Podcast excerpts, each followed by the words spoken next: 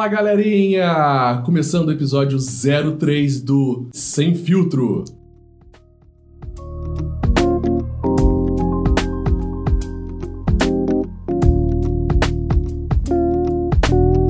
Hoje, episódio 03, eu estou aqui com pessoas ilustres aqui. Do salve, meu lado, salve. Vitão, né? Se eu me chamar de Vitor, eu vou dar na sua cara. Tudo bom com você, Vitor? Eu tô bem, e você, cara? Tô bem, graças a Deus. Tava com saudade de você. Também tá. Quando você fica viajando assim, eu fico com ciúmes. Eu sei disso. Então. Onde você tá? Tá tudo bem? Como é que tá a reunião? É que eu sei que você bebe além da conta, né? Ainda mais É. quando você tá em festa. Eu tenho um sócio controlador.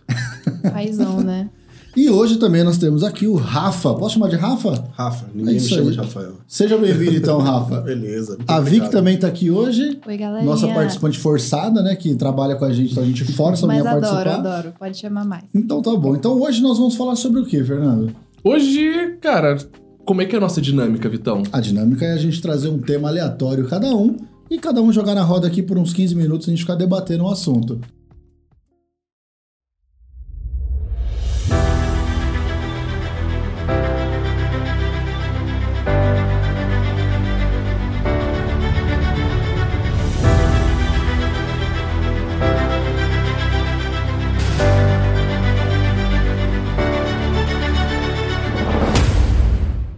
Falar do que saiu agora, que acho que todo mundo viu, pelo menos eu que sou fanzoca aí da Marvel, todo mundo viu o novo trailer do Homem-Aranha. Eu não vi, você acredita? Você não viu? Que Eu absurdo! Todo mundo começou Socorro. a comentar no grupo ontem Cara, eu não é vi, tipo cara. assim. é, ah, não, não vou falar não, que senão é spoiler. Eu sou Não, é bem trailer. fanzoca da... É Não, é trailer, trailer Não, pode é falar. porque, tipo assim, na, no seriado do Loki, eles abriram um multiverso. Não sei se vocês sabem Sim, disso. sim. Vocês viram. Quem não viu aí, galera de casa, vocês perdoem pelo spoiler, mas tudo bom. Enfim, é isso. Aí abriram o multiverso e a gente tá, já tava esperando, esperançoso aí, pelo filme do Homem-Aranha, que a gente queria ver Tobey Maguire, Andrew Garfield e Tom Holland, né? Tom Holland. Tom Holland juntinhos. Maravilhosos. Eu tô vendo que eu não, não presto atenção em nada de filme, cara. Eu, eu, eu tô um pouco chateado com esse filme. Por esse quê? filme tá, vai me deixar assim. Talvez vai ser aquele filme que vai me deixar. Vai me dar muita expectativa, eu vou ver e vou sair empolgado, ou eu vou ficar muito puto. Que foi igual aquele filme que há muito tempo atrás, lembra que foi Sylvester Stallone? Quem? Os Mercenários. Os Mercenários, Ah, cara. Você viu os Mercenários? Não, eu Não. quero você não perdeu nada. É, realmente. Mas é muita gente Ruim. É ruim. É. aquela coisa. Mas, cara, igual o Vi- Vingadores, vamos lá pro Ultimato, né? É muita gente, você não sabe quem tá fazendo, se o cara tá plantando bananeira, se o cara tá andando. Cara, Mas- não sei, que vai ter muita gente nesse filme. Ah. O que, que a você Marvel- espera? Eu não sei o que esperar exatamente, porque assim, é aquele famoso, você se hypa, né, na ideia de que vai ser incrível, só que você não sabe exatamente o que esperar, porque primeiro, eles não entregaram nada ali no trailer, né? eles não entregaram um spoiler tão grande, só entregaram alguns vilões que sabe que vai ter um multiverso, então é meio que você tá na expectativa. Você vai criar, vai abrir ali a fanfiqueira toda, já tá criando um monte de teorias da conspi- conspiração dentro de você, falando, hum, o que que vem por aí? Não sei. Porém- Quando, quando abre o multiverso assim, você fica muito Sim, na. cara, porque, tipo, qualquer coisa pode acontecer ali. Eles podem criar qualquer, qualquer ideia. O que a gente sabe é que vai juntar os três Homem-Aranhas, os três universos, né, da Marvel. Então, Caraca, então vai estar da daí hora. vai estar muito incrível. Tipo, não tem como dar ah, vai errado. estar legal, pô. Aí eu falando isso e me arrependendo depois. tem que usar. Depois vai vamos ter um podcast. registrar, é, vamos registrar o esse próximo momento. podcast, quando ela terminar de assistir, quando tiver a Van Premiere, Não, né? mas ela tem vai lá tempo ainda. É só em dezembro que sai. Então tá suave. Ah, então dá pra, dá pra sair e se arrepender lá na frente ainda. Mas assim, eu tenho uma. Eu tenho. É, para mim, assim, o que, a, o que a Marvel fez, né? O que a Disney fez, é que a, a Disney ela tem essa fama, né? Dela comprar as coisas ou ela criar as coisas pra ela começar a licenciar. Essa criação do multiverso é uma forma dela continuar ainda com alguns atores que ela não perde, né? Pô, beleza, eu vou licenciar mais Homem de Ferro, vou licenciar mais Capitão América. Sim. Tudo bem que o Capitão América novo que vai vir não vai ser mais o outro Capitão América, Falcão. é o Falcão. Mas assim, eu acho que a Disney ela, ela tinha que acabar, ela tem que dar o ponto final em alguns personagens. É, ela não dá. Com ela não dá, eu não gosto. Eu tô, eu tô começando a perder essa. É, mas eu, eu não sou um fã do gibi, né? Tipo, meu irmão é aquele cara que sai do filme e fala, pô, tem nada a ver com o gibi, é absurdo. Mas isso foi feito no gibi, há- é feito no gibi há 30, 40 anos, né? Porque não dá, cara, você tem que inventar história. Como é que você con- continua uma história por 30 anos num gibi? Não dá. Então você para e aí vem essa história do multiverso. Fala, ó, não, mas tem o outro Homem-Aranha, O- num outro universo. É, com o multiverso aberto, literalmente eles podem inventar É. qualquer história que vai caber. Porque falar, ah, é do multiverso, entendeu? Não tem como, não tem fim. É, eles acho que é exatamente isso que eles queriam, que não tivesse fim mesmo. Eu assisti aquele na Amazon lá, aquele What If, né? Que é o Uhum. Se Fosse, né? Aham. E daí a primeira foi a. Não é a Capitã América, não. É como é que é a Capitã. Que ela é inglesa, né? Na verdade. Na verdade, a história é o quê? Se... Vocês não viram, gente? Não. Vale a Eu pena. achei que era o outro. Então, o que co- quem conta a história é o Vigia. É o Vigia, né? O Vigia, que é o, é o cara que toma, sabe de tudo que acontece. E conta a história do Capitão América naquele momento que, quando ele vai entrar na máquina, eles estouram, né? Tem uma hora que o pessoal da, da Hydra tá lá e eles estouram a parada. E ela, ele sai dessa caixa e ela entra na caixa e ela se torna capitã. Mas ela é a capitã inglesa, né? Que ela, é, ela não é americana. Vale a pena, é um 3D muito legal. Mas é na Amazon? Na Amazon não, desculpa, na Disney. Ah, é, tá. eu, eu É fiquei porque- confusa daí. Eu Eu tenho um problema Ah. sério que cada dia eu vou, vou- eu vou comprando uma plataforma, né? Então você A tem gente agradece, Amazon. Fernando. É, Saudades quando a Netflix tinha um tudo ali, tava tudo tá certo. ótimo. Hoje eu entro na HBO, tá lá. É Braga, ponto de interrogação, Vitão, né? Aí eu entro na da Disney, tá o Vitão, tá todo mundo. A plataforma, você vai dando pra essa galera. Ah, ele fala assim, meu, ó, comprei a assinatura tal. Eu sei todas as senhas e e-mail dele. Então eu já entro lá e falo assim, ó, beleza, valeu, hein, por... o pior é que ele, sa- ele entra com a senha, ele não espera, ele já entra lá pra ver qual. Mas isso é um bom tema também, né? Porque o, o Netflix não tá surfando mais, né? Não. Assim, tipo, a gente, todo mundo, o Netflix era a primeira plataforma, você falar dois anos atrás. Hoje em dia, pra mim, por exemplo, ela é a última que eu já coloco. Com ali. certeza. Tipo, De- deu uma morreu muito, estagnada. né? Deu uma estagnada no, no- no- no- na pegada. E a- eu acho que, assim, eles vieram com algumas produções... Eu não sou crítico nem nada, mas, assim, que não, não agrada muita gente. Primeiro, quando surgiu a Amazon, todo mundo já migrou pra Amazon. Primeiro que era mais barato, né? Sim. Pagava 30 conto no, no, no Netflix, aí você vem uma com 10 e fala, pô, tem filme pra caramba também, vamos pra de 10. Mas também você não deixa Netflix. É que Mas tá. você passa a consumir o outro. E sabe o que é mais louco? Com a gente, uma vez estava discutindo lá no bar até com a galera e, ele- e a gente tava falando, oh, isso é excelente, porque você não precisa mais depender do, da, rede, né, da... Quem aqui ainda assina a TV? Não, eu não assino. só tô com- Só que o que acontece agora, esse catálogo né, de exclusividades, é que você passa a assinar todos. Então, o que a gente gastava antes com um pacote de... Você tá gastando 90 com um reais, streaming. você gasta muito mais do que É. com streaming, por incrível que É, pareça. o Netflix agora atualizou para 55. Acho que é 55. É, e o complicado da Netflix é que, assim, o que ainda prende a gente lá é porque eles fazem produções deles, né? Produções próprias. Então não tem como, você não vai encontrar em outro streaming. É. Porque, assim, se fosse por mim, eu já teria cancelado minha Netflix, porque eu não uso, de verdade. Todas as outras coisas, séries que eu vejo, tem em outros streamings. Só que tem aqueles que são É. deles que eu gosto e tá lá ainda. Você fica por aquela coisa, vai sair alguma coisa, vai ter uma É. segunda Por temporada. exemplo, é Stranger Things. que eu acho que todo mundo aqui Uhum. conhece. E é, vai sair, acho que é a quarta temporada, se eu não me engano. Ou a terceira. Acho que é a quarta. É a quarta acho que é já. a eu quarta. acho. Aham. Então, e aí, tipo, eu gosto. Não vai sair em outro lugar. Então a gente se prende a isso. É. Porque de resto, a Netflix, ela tá, tá deixando a desejar já faz um tempo. Mas a Amazon tá deixando a desejar também, porque é o seguinte, você paga R$ 9,90, Putz, tem isso. mas pra você ver todas as coisas da Amazon, tem, você tem que pagar R$ 14,90 aqui no outro canal, você tem que pagar... Então, cara, é... é- Mas é que você paga também para ser Prime na Amazon, né?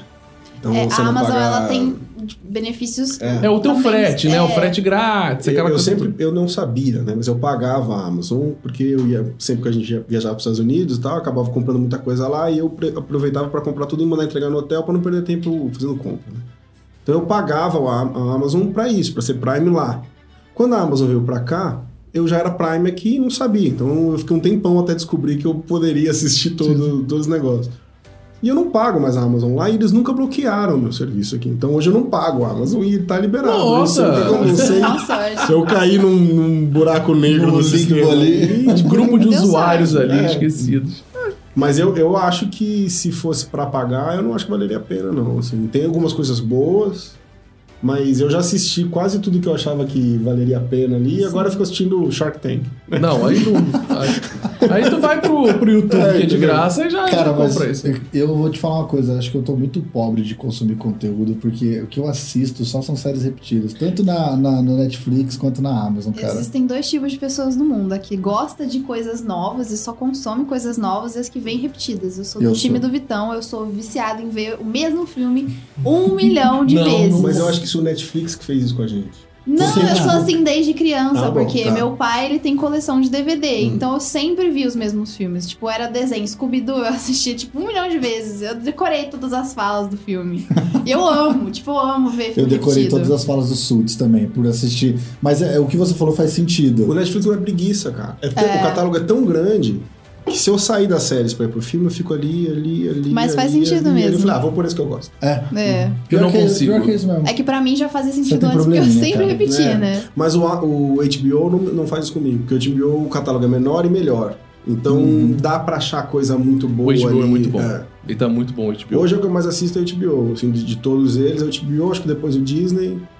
Aí acho que depois o Amazon e aí o Netflix por último. É. Eu, eu acho que eu tô nessa ordem também. Tirando só a Disney, porque eu não consegui colocar na minha televisão, eu fico com preguiça de colocar no celular pra assistir. Mas é, é É. mais ou menos isso aí, HBO e Tua depois televisão é. LG. É, no momento É eu, eu tô com a HBO pra rever Friends. Alô, Tem LG, esse hein? problema da É, eu LG. Agora tem, eu ponho no videogame, porque você não tem. Puta, aí ó, tá vendo? Achando que tinha problema na minha Não, tela. dá uma no Não, dica. tem sistema. problema, ela é velha. A Não. minha também é velha. Não, não é tão velho assim. não, não é pô. tão velho, mas é. Comprei ano passado. Ah, não. Então- Mas começou a dar problema no YouTube também. Não, Ah, tá. não abre os bagulhos. Já tô ficando revoltado já. Eu comprei uma. No, teve o Amazon. Como é que é aquele Amazon o quê? O Born Day? Como é que é? Prime Day, é o Prime Day. Que não é nada, ela só faz divulgação dos produtos Isso. dela, né? E aí nessa compra que a gente comprou algumas coisas aqui pro escritório, tava vendendo um Roku. Né? É Uma, Ah, eu queria isso pra minha TV, porque ela não é smart. eu comprei, vale muito a pena o Roku. Porque eu paguei. na- Lembra- Era, Lembrando que Roku é a nova patrocinadora de São Paulo, então vale a pena comprar. Ah, é? É mesmo? É. Fechou Nossa. semana passada. Tá, tá- estão pesado. E o Roku, ele, eu paguei, eu paguei cento e... Não, eu paguei 99 reais no Roku, aquele Roku Lite, que ele é pequenininho. Cara, ele pega tudo. Você bota Globo... bo- Não, você- ele vem tudo. Ele vem Globo Play, ele vem HBO, Telecine. Cara, me Mas você- encaixou. Mas você paga os serviços. né? Não, é, você paga o serviço, É, né? o serviço Ele, é, ele transforma em smart. Né? É isso. Ele Isso. transforma a TV em smart. Mas Porque- vem tudo liberado? Não. Ah, tá. Se aí você paga. o- Você paga as Ah, assinaturas entendi, dentro entendi. Esse é dele. outro. Esse é Ah, outro. Esse é o... Se a gente pode falar o nome que às vezes a gente usa, né? Não que eu use tal, mas eu já ouvi falar, né? Não, eu também já ouvi falar, eu não.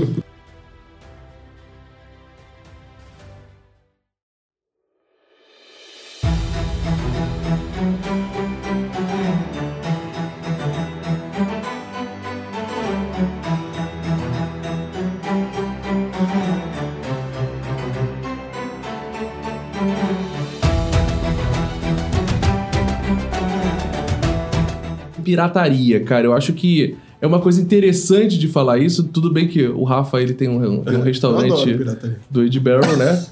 que não tem nada pirata lá também. O Ed Barrel, é- os produtos lá são 100% originais. É. assim. Mas assim, o que a gente tá falando aqui, vamos voltar pro streamer aqui, né? Depois o Rafa faz o jabá dele. É, eu acho que essa questão da pirataria, eu acho que ela ajudou, ela difundiu muita coisa, por incrível que pareça, até conteúdo nacional. Por exemplo, a galinha pintadinha, né? Que é zoeira, mas é Belo verdade. exemplo. Pra mim é um belo exemplo porque é o seguinte: a gente não tem muito conteúdo brasileiro, né? Assim, a- as produtoras de eh, brasileiras, ela não tem esse, ele não tem essa oportunidade de lançar numa Netflix. Ela não tem uma oportunidade de lançar em outras coisas e a pirataria ela vem ajudando, né? Então eu vou jogar aqui em pauta aqui se vocês são a favor ou contra a pirataria. Olha, eu vou deixar outra pessoa falar. Eu vou passar a bola dessa vez. Não, na verdade, assim, eu vou, eu vou, falar, eu vou falar só pra. Eu já vendi já. DVD. É mentira, Já Vitão! vendi, mãe. Eu já. No Eu, mundo paralelo, eu, ia em, ban- assim, eu ia em bancas Vitão? com meu pai. multiverso, um multiverso. Né, é, eu tinha acho que 14, 15 anos e a gente ia pra, pra Campinas e, meu, aquele. Tipo, uma sala desse tamanho, mas com uma porrada de DVD e você ali escolhendo e tal. Então eu sempre gostei de assistir filme, aquela coisa, porque eu vendia também. Então a gente falava, ah, tô testando pra ver se não tem nenhum problema. Então eu tava assistindo sempre filmes. tinha problema. Sempre, Sempre, tinha. né? Aí você fala, pô, isso aqui tá com problema, você para. Mas enfim, aí a gente, eu cheguei a vender. Na época era o, o 3x12, ainda não era nem 3x10. e fui até a época do 4x10, que aí começou a diminuir muito. Eu falei, pô. Aí mas já não tá rolando mais. Já não tá tava rolando. Vencendo. mas eu, eu cheguei, eu cheguei a vender e realmente, assim, você propaga uma coisa é, é, para muita gente que às vezes não tem acessibilidade. Mas É. como monetiza? É assim, por exemplo, galinha pintadinha. Que horas eles começaram a ganhar dinheiro com a pirata... tirar fruto da pirataria? Quando eles começaram a licenciar. Licenciar o produto. Licenciar o Mas, produto. mas quanto produto pirata eles não têm também? Oi? Muito, mas assim, até eu ter. Isso, isso aí é uma, uma pesquisa pelo próprio Imetro, ele aponta nisso, né? Que quando um produto ele começa a ser pirateado, ele é um produto que ele já é muito vendido. Então, até ser pirateado, esse produto ele gerou uma renda muito grande, né? Então, assim, eu vejo que, beleza, vai até a cópia, né? A gente até fala algumas coisas aqui, ah, beleza, mas o cara vai copiar se eu fizer, se fizer um curso de um cliente nosso, alguma coisa. Mas até o cara começar a copiar, já teve venda. O cara fez o faturamento dele, né? E aquela coisa, aonde ele ia botar isso? Né? Aonde ele ia. Beleza, na época, eu não sei quanto é custava. Eu nunca comprei um DVD original, na verdade. Ah, Não, comprei. 60 Não, eu tinha, eu tinha coleção de DVD. Eu comprei de volta. Eu acho que a Vicky meu pode pai falar, tinha. porque o pai dela tinha coleção de Beijo, DVD. pai! Cara, o meu pai ele tem coleção de DVD até hoje. Cara, e, eu vou dar todos inclusive, os meus pro seu pai, porque a minha coleção parou. Cara, pode dar, de verdade, de- porque a gente foi na Saraiva, inclusive, no sábado, e aí, tipo, ele foi já diretão na parte que tinha DVD e falou assim: Poxa, não tá vendendo mais DVD na Saraiva? Eu falei assim, pai, quem que consome DVD hoje em dia? Inclusive você, você tá consumindo?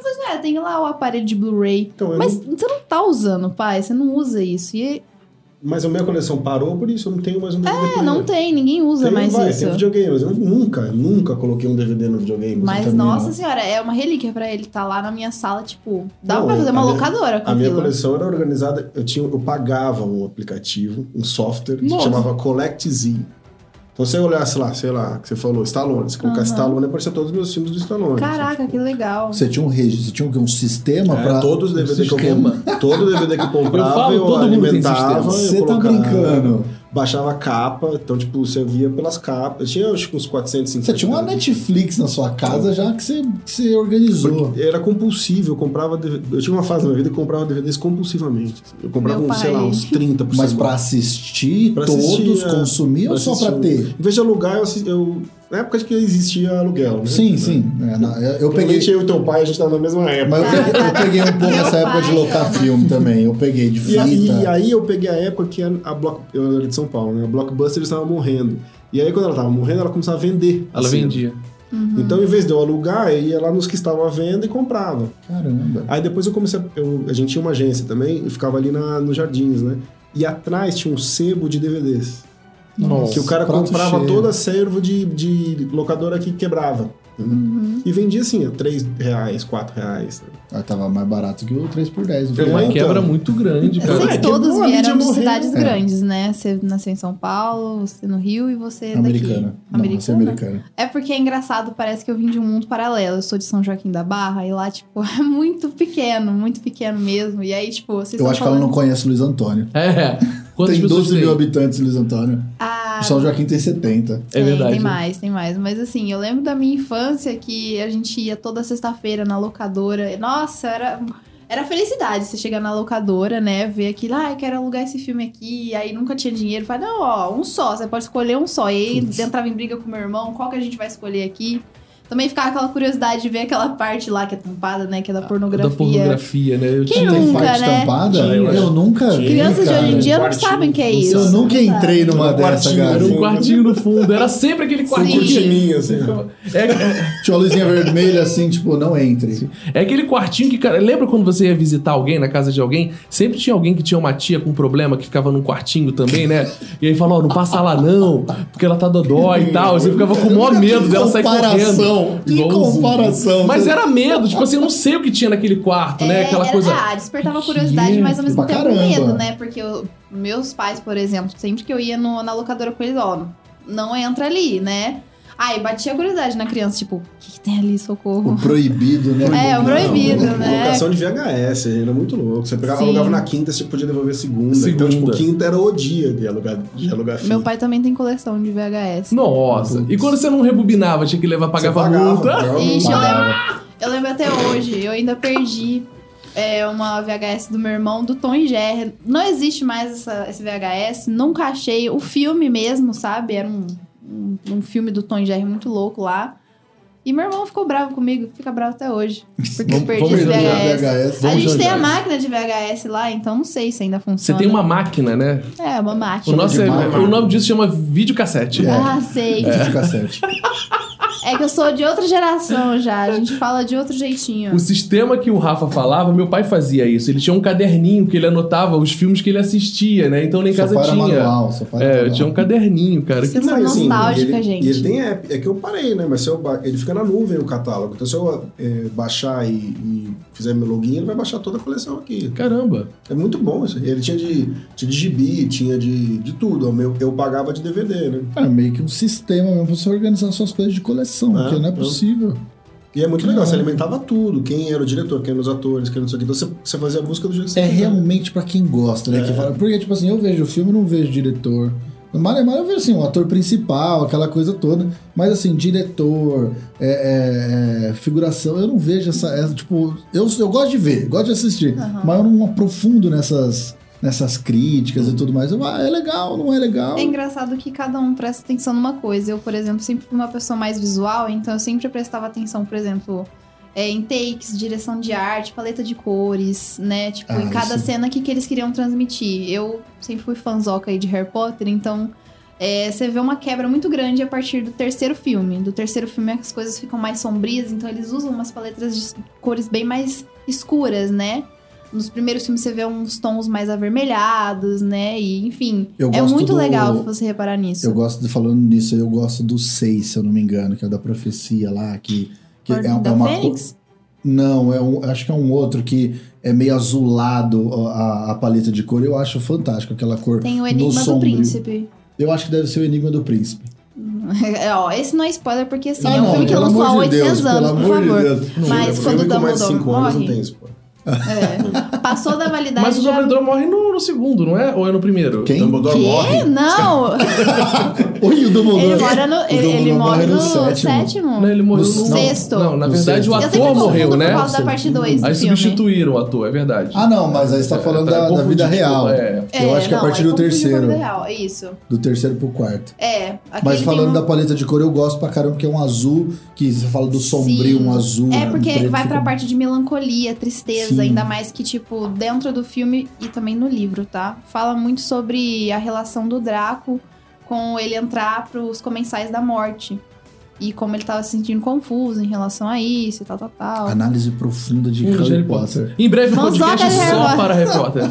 Harry Você Potter. que é fã de Harry Potter, por favor. Harry Cara, mas a Potter. pirataria, eu acho que ela deu uma caída, voltando pra, pra pirataria, eu acho que ela deu uma caída até assim, né? Estudando um pouco a vida do, do Steve Jobs, até, quando ele lança o app de música, que o pessoal começa a migrar e tudo, trazer isso pro, pro, pro digital, que aí você vai perdendo a questão dos DVDs, você vai perdendo a questão dos CDs, que tinha muito também a questão do CD, de você pegar aquela.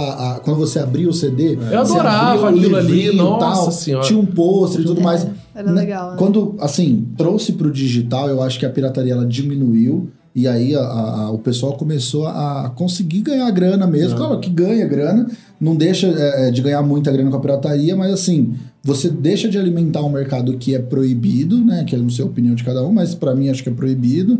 E você começa também a dar acessibilidade para as pessoas. Não custa mais um. Você não vai assistir um filme pagando 60 reais o DVD. Você vai pagar 30 reais para assistir uma porrada de filme. Então eu acho que por um lado também foi bom essa trazer essas coisas pro digital. Eu, eu discordo de você 50%, cara. Mas eu. eu Ah, tem porcentagens Tem porcentagem. Eu, tenho, eu discordo, eu discordo dele, eu discordo com porcentagem. Mas assim, você falou uma coisa é verdade. Se você parar e ver, a, a pirataria musical, ela acabou. Depois de você tem o Spotify, você tem Deezer, você tem a Apple É Music. muito difícil hoje, inclusive, É. você conseguir pirataria. Aí Tipo, você quer ver um filme. fala? Tá cada vez mais difícil. né? Muito torrent, difícil. Eu tava né? tentando achar um filme que não tem nenhum streaming que eu, que eu assine. Olha que eu assino vários, mas não tem nenhum. Fui caçar na internet e não consegui baixar É, o de torrent. jeito nenhum. É, na verdade, o que acontece é depois que vem esses. Tem umas caixinhas que vende na internet, né? Vocês sabem muito bem como é que Não funciona. sei não. Já- sei, cara, matéria, gente. matéria de televisão só. Então tem umas caixinhas que você paga 35 mensal, você tem tudo. E é impressionante a qualidade que os caras pegam. Cara, que a galera pega de todos. Né? Não, então não você que eu tem use, mas nem precisa mais comprar o, o, o aparelhinho agora. Você baixa o aplicativo. O aplicativo. Mas eu não quero falar sobre isso. Antigamente eu lembro que tinha. Um cara vendia, né, quando eu morava lá no Rio, você tinha que botar duas antenas parabólicas, É, né? isso. Você tinha que botar a Skype apontada para um lado. Aí travava, você tinha que baixar um. plugar um, um, USB, Um pra USB destravar, pra destravar. recodificar. É legal que, tipo, na, no- na nossa época, Era. eu falo como se eu fosse Um né, da hacker mesma do- idade de do- Era, vocês, era mas... muito louco. Hacker do parabólico. Que Era isso? muito doido. Você tinha- programava os satélites. Isso era verdade. Você tinha que esperar pra ver o que você queria. Não é tipo assim, ah, eu vou ver o que eu quero, vou lá, clico e tá tudo pronto. Não, quando você quer ver alguma, ai, nossa, eu quero ver tal episódio, aí vai passar tipo meia-noite. Você tinha que esperar pra ver. Você não, não tinha essa opção Mas, de mas aí eu acho que acessibilidade, você né? casa o que, que ele tava falando também. Eu acho que a gente entrou num mundo de que você não aceita mais que alguém defina onde, quando e que hora você vai assistir. Entendeu? Então isso vai Uhum. pra música. Pô, por que, que eu tenho que comprar um CD inteiro dessa banda se eu só gosto dessa música? É, e outra coisa também que mudou muito é que as pessoas não fazem mais discos, né? É muito difícil, faz apps, né? Que aí é só uma música, um single. É, já mudou isso também, porque Mudou as pessoas não mercado consomem. mercado. É, Porque não a liberdade consome mais tá o disco inteiro. né? Sim. Música- pra você a fazer um fome. CD, antigamente no mínimo eram 12 músicas. É, Você tinha que ter um um- hit, tem que ser a primeira, sabe? Exatamente. Um monte de coisa, É, e as pessoas não apreciam, tipo, o disco inteiro de uma pessoa. É É sempre. muito difícil. é É, muito só se difícil. gosta muito É. do, do cara. É, eu Aham. acho que vai cair no hype de, né, do, do- ah, o cara é saudosista, ele gosta da mídia específica, aí vai pro, cole... vai pro nicho mesmo. Sim, assim. Sim. Agora, o- a massa, a pirataria musical é só da galera que não tem acesso à internet hoje em dia, né? Então você vai, sei lá, imposto de estrada, você vê lá. Um os- pendrivezinho que eles Um pendrive. vendem. Não, pendrive com os 150 músicas. Sertanejo. Ser- é, sertanejo. Sertanejo. Eu lembro que meu pai tinha uns CDs assim e tal, mas não era porque ele colecionava, é porque é aquele negócio, ah, eu tenho, eu tenho um aparelho de tocar CD aqui, então eu vou comprar uns CDs pra ouvir. Mas não era aquela paixão e tal. Hoje em dia você pega um wallpaper do, do, do CD, É. do que fizeram na internet. Então, tipo, você não tem mais aquela paixão, aquele Não é algo apego. palpável, É, né? e aí entra na, na questão do colecionador mesmo, porque de resto você tem acesso a tudo.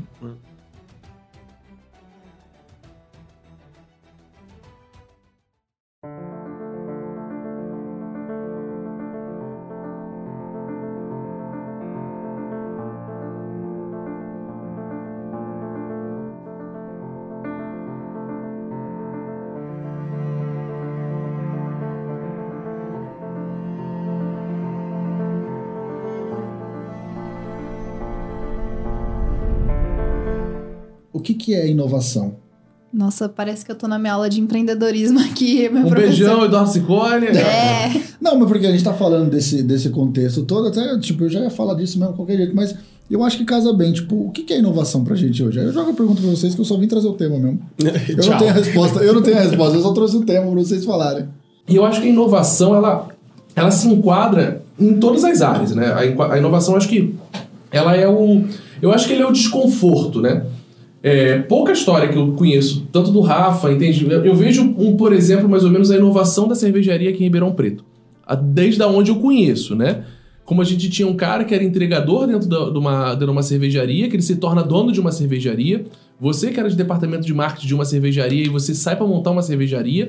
Eu vejo isso em inovação. Você começar a identificar alguma coisa que te incomoda ali, que você pode fazer melhor, que você pode levar uma experiência diferente e você vai lá e constrói. Pra mim é uma inovação.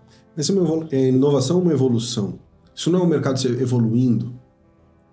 Porque, assim, a provocação que eu faço, tipo, a inovação, ela é quando a gente deixa de tentar é, atender, entregar uma solução num problema e não passa a inventar um problema. A gente surge uma demanda nova, a gente cria uma demanda que não existia. Você cria um problema Que nunca novo. ninguém se preocupou com isso, às vezes, né? Falar de inovação na cerveja, por exemplo, pra, né, pra ser didático. A... Quando começaram a colocar lúpulo na cerveja, ninguém tá preocupado em colocar lúpulo na cerveja. Então alguém inovou naquele momento. Só que se ninguém tivesse colocado, a gente tomava cerveja igual e achava legal pra caramba, assim. Então, a gente apresentou, na verdade, criou um problema. E aí depois a evolução resolve esses problemas, né? Mas talvez tipo, a inovação ela seja muito mais inventar o problema do que solucioná-los. Sim, concordo. Então pronto, próximo tema. Cara, É isso. Não, eu concordo. Porque que você eu tá falando. eu ia É fazer uma pergunta E eu assim, queria pra- depois, pra finalizar, eu vou criando problemas. Porque se eu crio aquela vertente ali da cerveja, eu vou criar outras coisas É, ali dentro. Eu vou pensar em alguma coisa diferente. Eu não sei se pode falar, pode falar, mas eu já, já tô aqui Cara, falando. você Pode que manda no programa, Esse você programa que aqui você não- quiser. Eu estava no beco do Batman. é, Eu levei dois amigos que Ah, não agora conheciam. não pode falar não, então não pode falar. E a gente tava passando no beco do Batman e eu vi uma casinha vendendo uma cerveja. Eu falei, cara, e a cerveja toda meio que escondida ali, o pessoal pegava a cerveja num, num, num papel assim, vinha pra eu falei, cara, estilo americano isso aqui, a galera tá. Virou a lei da lei seca aqui nos Estados aqui, no, aqui em São Paulo. E eu fui ver que a cerveja era de cannabis.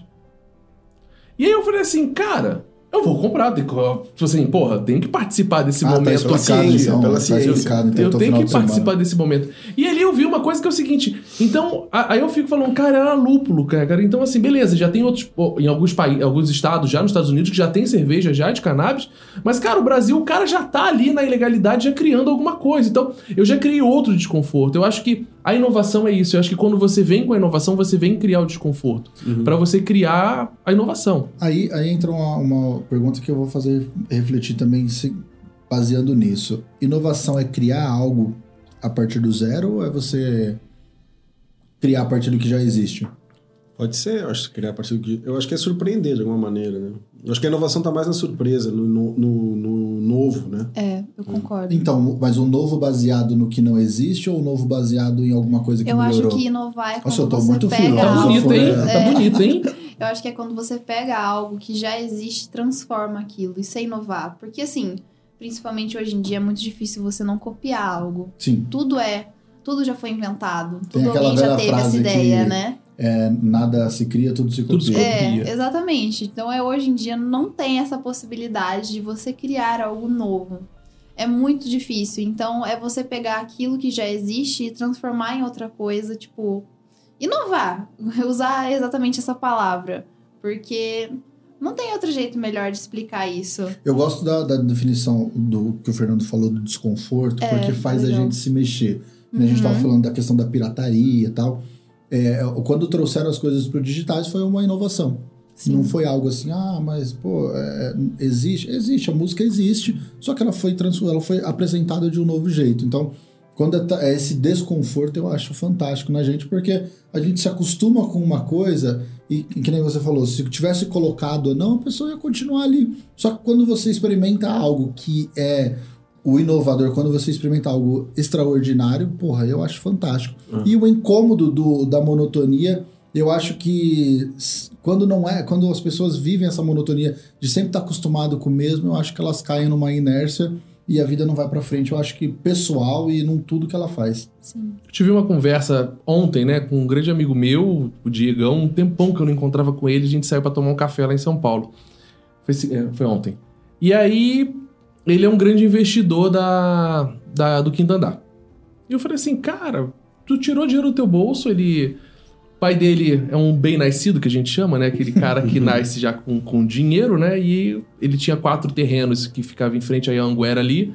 Foi alugado pra Amazon. A Amazon alugou o terreno pra ele com uma validade, é um contrato de 95 anos, né? Então eu acho que acho, Acho que, que ele tá bem, né? aproveitar. Então, Então tá super bem.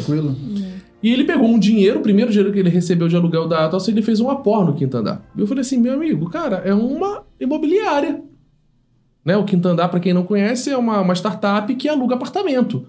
Mas, porra, peraí, na pirâmide aluga apartamento, cara, um monte de empresa aluga apartamento. E ele falou, Fernando, é, é o formato de que a gente aluga. A gente aluga apartamento. Igual eu tava falando, cara, o Orkut era uma rede social, o Facebook é uma rede social. O WhatsApp é SMS. Né? Ele tava falando, o que, o que muda é o que É você. inovação. É, é a É, tipo, inovação que tá exemplo, dentro daquele meio de comunicação ali. Existe, é, você reservar um hotel e o Airbnb, entendeu? Isso é uma inovação. Por isso que eu falo. Tipo, não tem como você inventar. Eles pegaram algo e transformaram aquilo em algo diferente. Eu não sei quem falou aqui, acho que você que falou, é a experiência, né? Que você vai fazer aquilo ali. Eu vou alugar uma, uma casa que fica no fim do mundo que tem um, um chalezinho. É. Um chalezinho ali. Então, que não, eu não ia encontrar em lugar nenhum. Eu acho que, é, é- eu acho que a, a, a inovação, né? Que você, foi a inovação que você falou, Foi, né? foi inovação. A IPA, a IPA já tá começando a fazer uns efeitos aqui. Então, assim, eu acho que é, é isso. As coisas mudaram muito. Quem você fa- falou do. Lembrou do Airbnb? O Airbnb que fala, né? Eu não sei falar esse nome. Tava conversando com o Gabi outro dia. O Gabi, ele não gosta de dirigir. E ele falou que não quer ter carro, não quer comprar carro. O Gabi é o de boné da Mercedes. E aí é engraçado porque, tipo assim, hoje. E ele falou que não quer, eh, ele não quer comprar casa. Então, eu tô até abrindo uma conversa que a gente teve, mas isso aí é de boa. Ele falou, ah, eu não tenho vontade de comprar casa e tal. E como é que a gente cresceu? Ouvindo o quê? Pô, compra um imóvel, compra uma casa, você tem que ter teu carro, aquela coisa toda. Só que a galera de hoje não quer comprar casa e não quer, não quer ter carro, porque hoje tem Uber, tem Airbnb, tem. Então, tipo assim, você vive a experiência do mundo sem estar preso. E também não tem inflação, né? Porque, tipo, a- a- nossos pais falavam, meus pais falavam isso, porque eles viviam num mundo onde se você não tivesse um bem imobilizado, ele perdia valor, Sim. sim, né? Então a gente, isso ainda é, mas assim, eu já não, não- nunca pensei em comprar uma casa também por causa disso, até porque a gente se muda, a nossa geração começou a se mudar muito, né? A tua geração começou a se mudar mais É ainda. legal você falar É disso, meio porque nômade, né? eu fui É. criada por uma geração é, um pouco atrás e eles me criaram de um jeito muito tradicional. Isso a gente poderia até fazer um episódio de um podcast sobre como é morar numa cidade pequena e como é, tipo, porque pra mim foi muito diferente quando eu vim pra cá. As pessoas pensam muito mais aberto. É muito diferente. E meus pais, eles sempre me criaram pensando, tipo, que eu tenho que ter a minha casa e tudo isso, tipo, as minhas coisas. Tipo, eu ter algo, tipo, ter pra onde cair morta, né? Aquela famosa frase. É sempre, eles me criaram desse jeito.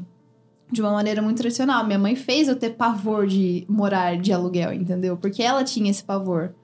Então, é diferente, tipo... Acho que o maior medo é tipo assim, ah, você tá gastando teu dinheiro. Tipo, É, numa coisa que não é tua. Nossa, eu ficava com isso na cabeça e falava assim, cara, Mas também porque naquela época, isso até pouco tempo atrás, eu acho, ou- depende da região, ainda existe, né? Você tinha muita valorização de imóvel.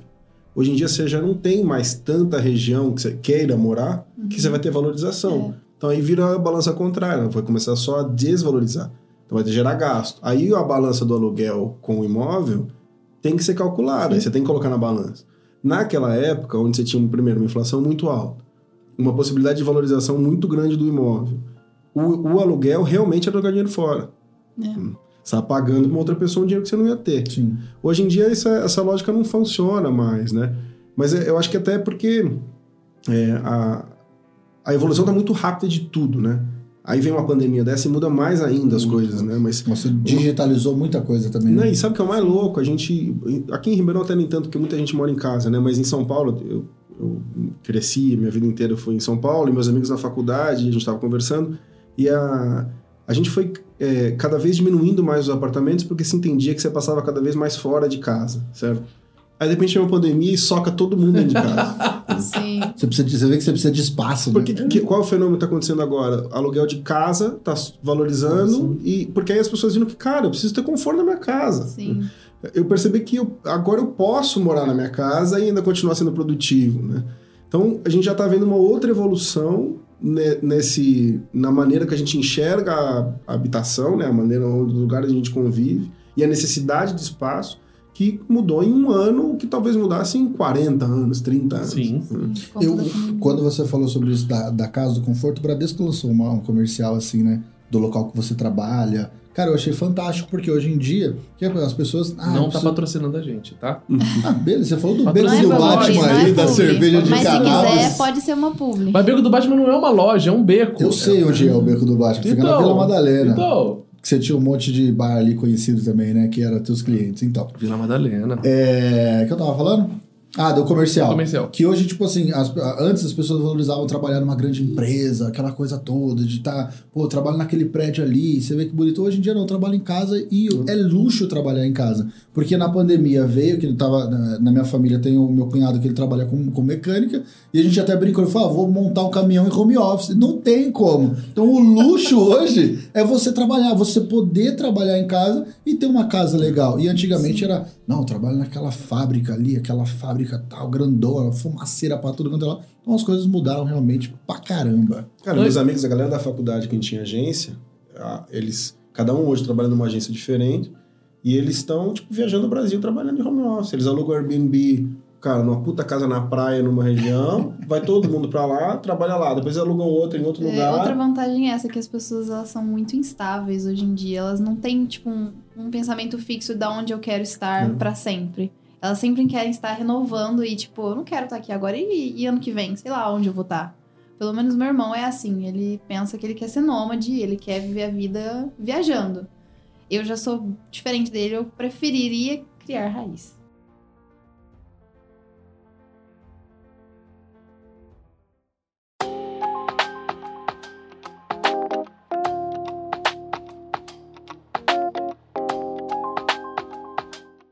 Pergunta extra, Rafa. A Vicky falou uma coisa dessa questão da conexão, né? Eu achei muito legal isso que você falou. Acho que foi o gancho pra puxar isso.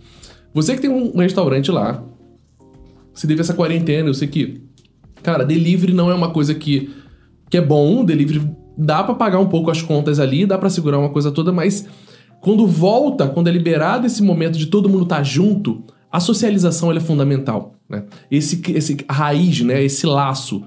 Eu queria que você falasse um pouco disso. Quando todo mundo voltou, pro, quando o bar abriu e todo mundo foi se encontrar de novo, eu, eu, você tem uma dinâmica que eu acho muito legal, que não tem nenhum bar aqui em Ribeirão Preto que faz isso, que são os piratas, o número 1, VIP 1, VIP 2, VIP 3. E isso é uma coisa interessante, que você transforma muita gente em alcoólatra lá, né? Que todo mundo vai ter que ir para manter esse VIP ali. Eu acho muito bacana isso. É, mas eu queria que você falasse isso. O que que...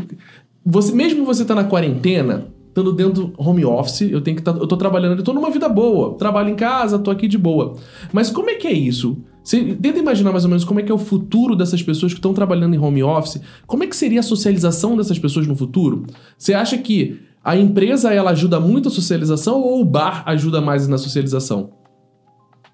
Eu acho que o bar ajuda mais a socialização, mas é, mas é uma nova realidade. Eu acho que não, não assim, é, não tem mais opção. O mundo mudou. E a gente precisa aprender a sociabilizar da maneira que a gente tem na mão, com as cartas que a gente tem na mão. A bebida socializa as é, pessoas. Mas assim, vamos pensar em São, São Paulo menos, né? Porque São Paulo, o, o happy hour, ele surge para você... Principalmente que era um... Mudou tudo, né? Mas o happy hour, o conceito vem da hora do rush de trânsito. Então, em vez de você ir para casa, você estendia a sexta-feira e depois você vai para casa. Em Ribeirão não existe isso.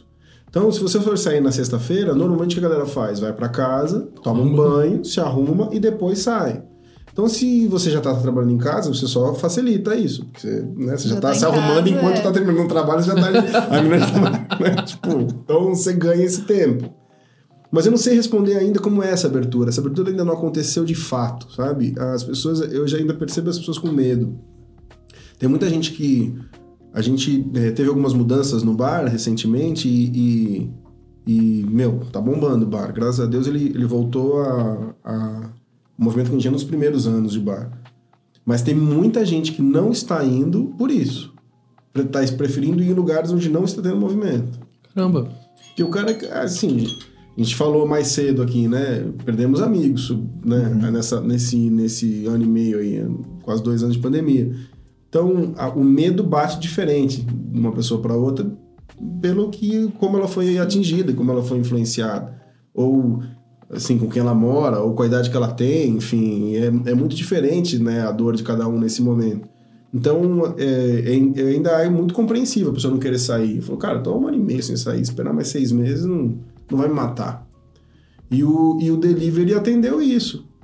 Porque tem a necessidade de sociabilizar e tem a, a com outras pessoas e tem a necessidade que a, cerveja entrega, que o álcool entrega em geral, né? Ou outro tipo de, de, né, de mecanismo de prazer que a pessoa utilize, que é o prazer pessoal.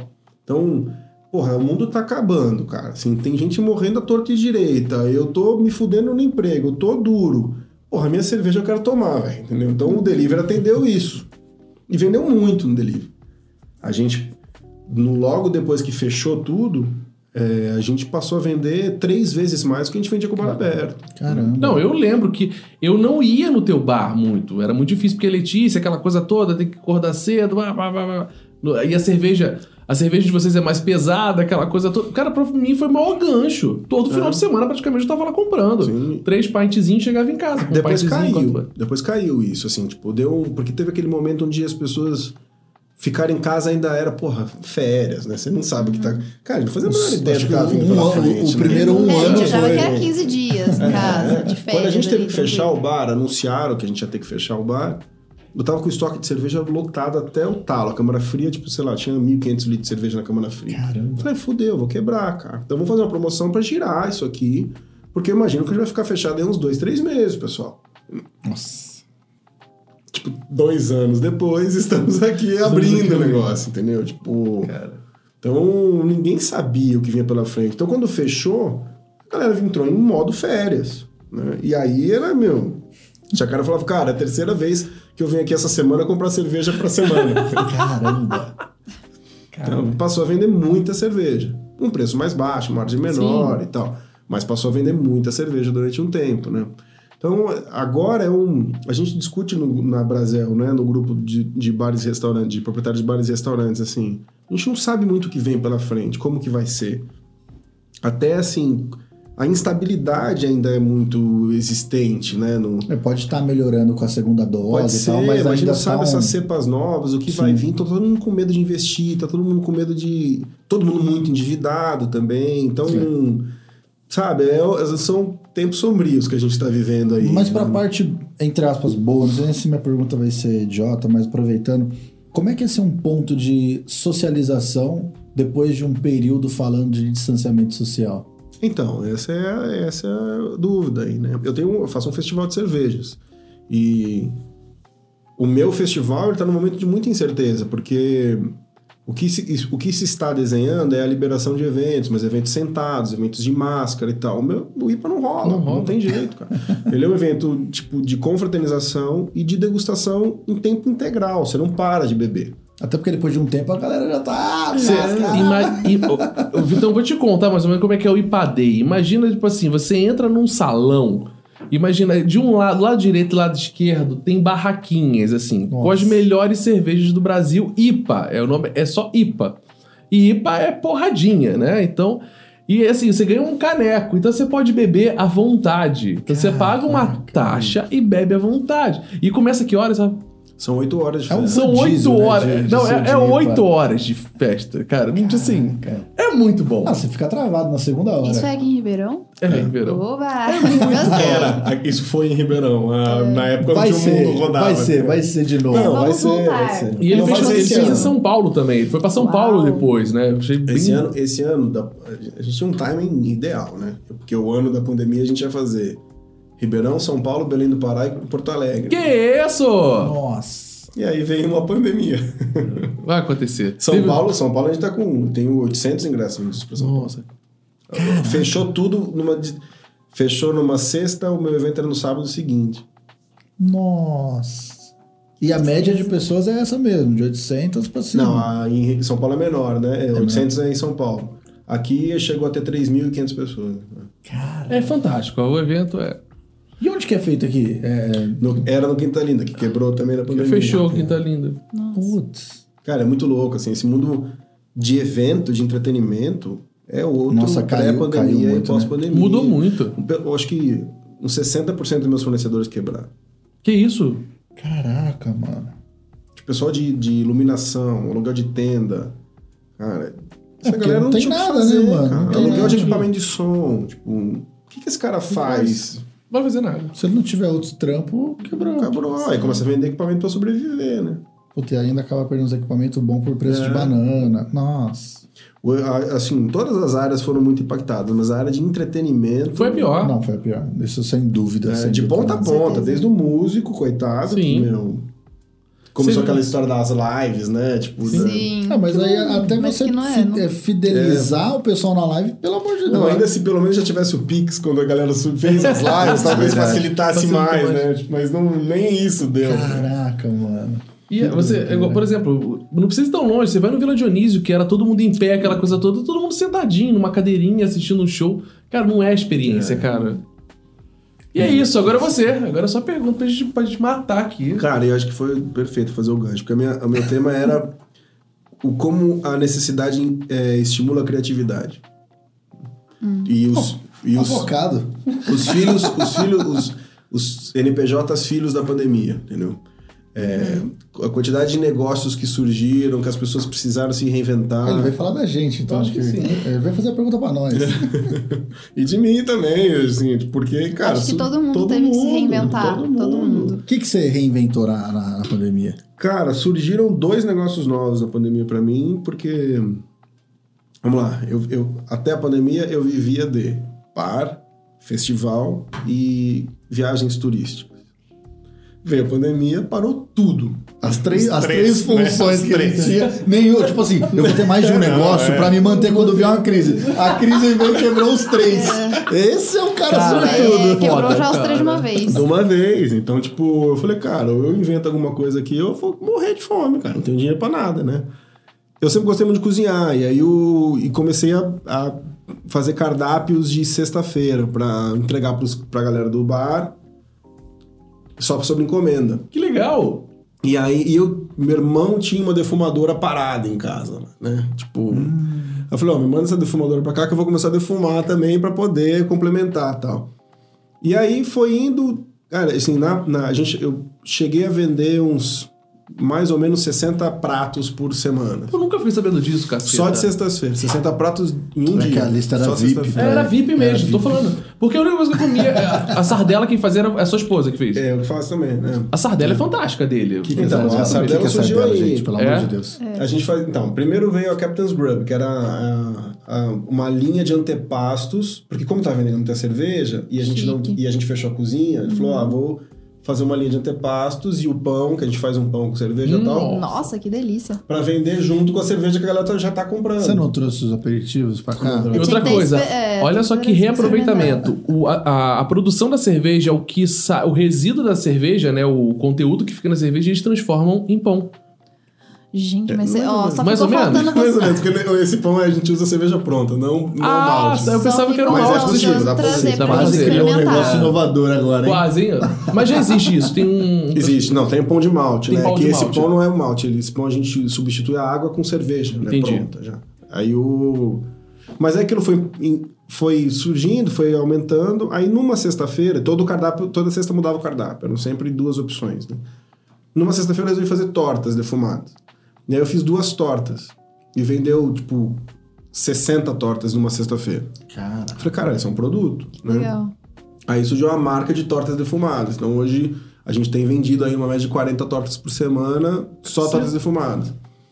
Então, tipo, o negócio vai surgindo, né? Tipo, se não tivesse feito tudo isso, eu já quebrado. Putz, É fato, não tinha nem o que pensar. ou assim. seja, você virou agora cozinheiro, então.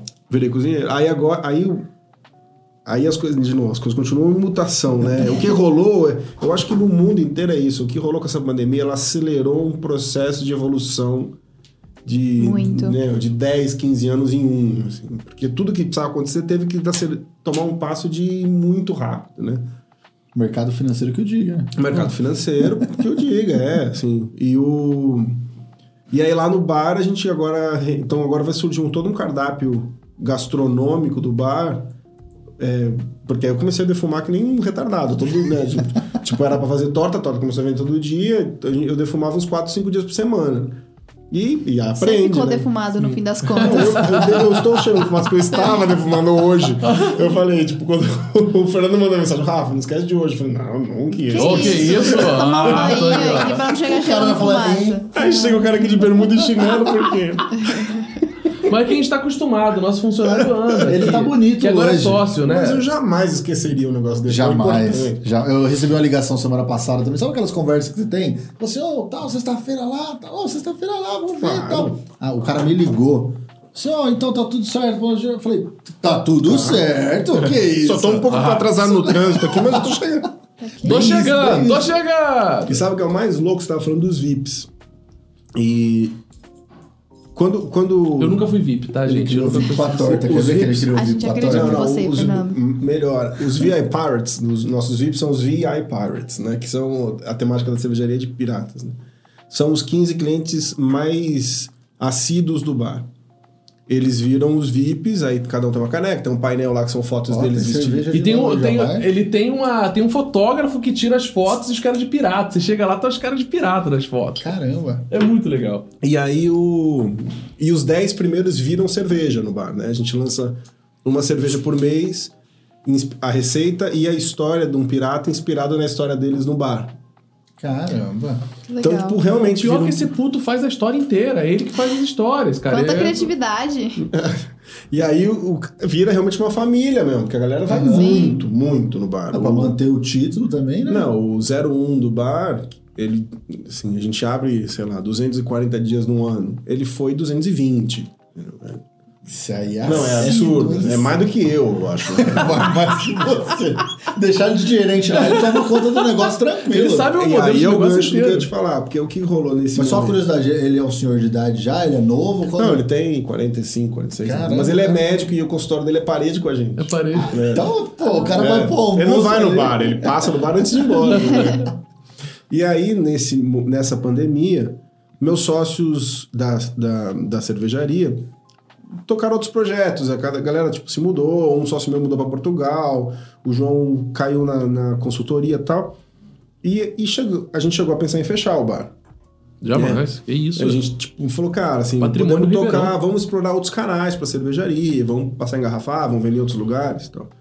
E eu falei, cara, vamos fazer o seguinte, em vez da gente encerrar essa operação, me deixa achar pessoas que queiram assumi-la. E aí hoje, cinco dos 15 VIPs viraram donos do bar. Que legal! Nossa, que legal. Caramba. Inclui o doutor, Sim. Porra, esse aí não podia estar de fora. Se ele tivesse de fora, O dava Bill. na cara dele. Bill? aí eu não lembro se você lembra do Petucci, O Petúlio. Ah, para. o, o Ciro, que era o mais velho, também é médico também, e o Du. Hum. O Du conheço. Que foda! Foi muito legal, assim. Então, aí Tá vendo? Se você fosse VIP, Tá quase no Nossa, man mas não tinha dinheiro essa bancar oportunidade. Foi, foi o, Não tinha dinheiro. o, o, o case dos VIPs já era muito legal. E agora ele é o, né? Os caras viraram dono. Dono. Os CEOs lá de. cara, E aí, e, e é muito louco, porque aí a galera entrou com. Porque assim, eu trouxe pro negócio cinco novos sócios que são, primeiro, muito empolgados, porque é o bar do coração dos caras. Eram VIPs. Eles eram. VIPs há cinco anos. Já Cara, você já conseguiu um processo. de- dos caras. Você pegou meio que um CRM, né? Você analisou, você analisou a estrutura do cliente, quem é o que tem potencial e vamos oferecer o serviço. E quanto tempo você tinha esse bar antes da pandemia? Quanto Seis tempo? anos. Ah, tá. E o, a gente, é, a gente, é, 2015, a gente fez seis anos na pandemia. Uhum. E o. A gente fez cinco anos na pandemia e seis anos na pandemia. A minha primeira apresentação de startup em Ribeirão Preto foi no Ed Barrel.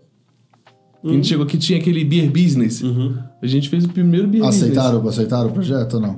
Aceitar? Não, eu já tinha aceitado, já tava em Ribeirão já. Já, já, tava. Cara, que foda. É Curiosidades louco, da os vida do caras trouxeram um gás e uma motivação que, meu, o bar fez assim de movimento.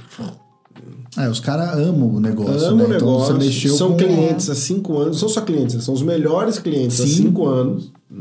Então os os caras cara conhecem todas as fragilidades Claro. do negócio, como na visão do cliente. Quando, é que, quando você apresentou isso pra eles, qual que foi a reação dos caras? É, toparam na hora, né? É tipo assim aqui, ó, a gente chamou pra ser sócio, ficou sócio. Na hora, nem sabia o que que era. Ah, Ah, não é, foi aí, bem ó. na hora, não, Topei, né? Uma lavagem de Não. dinheiro aí, vambora, tô dentro. Você só precisa na- assinar tudo. Assina... Eu vai- estou saindo da empresa, você fica responsável. Qual que é a minha só- função? Assinar. Só Você só assinar o assina. papel, irmão. Assina, sorria e acene. Aperta uns botão aí de vez em quando aí, vem aqui. Tem que representar a gente legalmente. Se precisar, mas não vai precisar. Não, não, tá tudo tranquilo, tá tudo eu vi uma legalizado. intimação aí pra você ir no fórum, nem É, vai, não é. precisa não. Esquece. É. Cara, mas a gente também, a gente, você conhece o Fernando há mais tempo também, mas essa parceria aqui nasceu na pandemia. A gente tem, a gente tentou, in- entre aspas, inovar, né? Porque publicidade, agência, essas coisas até existe pra caramba. Mas a gente conseguiu, é, como é que eu posso dizer? A gente conseguiu uma porrada de cliente no meio da pandemia. E eu, como é que a gente fez isso? Eu não sei. não sei Hoje, de falar. ela tá de prova Tudo bem aqui. que o pensando- Fernando tem uma lábia que você conhece, né? Mas não sei no meio da pandemia. A Vic tava aqui, eu tava conversando com um cliente nosso aqui, e o cara falou: Ah, cara, eu queria, queria, eu queria saber o que vocês estão fazendo, porque tá vindo gente da China. Foi China ou Japão? Foi a China. Da China tá vindo falar comigo, né? Então, o que a gente fez foi o quê? Foi criar, tentar trazer o que é uma agência de publicidade, mais do que de uma forma diferente, com inteligência. Foi o que tava faltando no mercado, né? E trazer gente nova, igual você fez. Você trouxe pessoas que eram a galera que entendia o que é cachaça, o que bebe cerveja, tá todo mundo ali dia a dia. E o que a gente fez foi trazer gente que não tinha vício pra dentro da empresa. Eu acho que o que a gente cresceu, eu acho É, que eu foi não isso. consegui fazer. Não, Tem que ter um vício. Eu acho que eu fiz isso. exatamente o ao contrário. contrário. Mas assim, um vício é o pra- modelo de negócio, né? Mas eu, eu, eu, eu- quando, eu, quando eu conheci o Gabi, conheci o Rafa, que são os meninos que trabalham com a gente hoje, foram os primeiros, os 01s aqui da empresa. Zero o quê? 01s, né? 01s. 01s. Porque vieram os dois ao mesmo tempo, eu não sei quem é o 01. Zero uns. Eu não sei quem é o 01. Rafa, zero um.